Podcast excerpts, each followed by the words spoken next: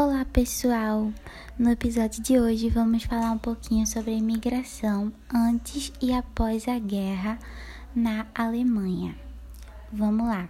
Antes da guerra, primeiramente, com a fundação do Império Alemão em 1871, houve a aceleração da industrialização do país, o que ocasionou na diminuição da imigração e assim a mão de obra que existia dentro da Alemanha não era suficiente, tornando novamente a Alemanha um país com bastante imigrantes.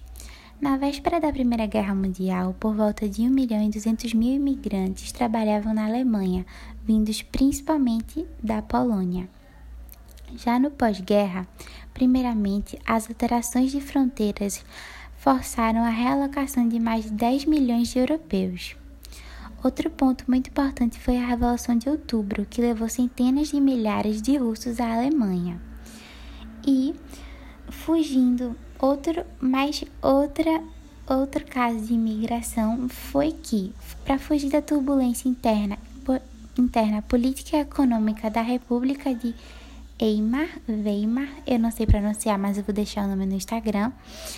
Os alemães, por sua vez, imigraram para a América do Sul.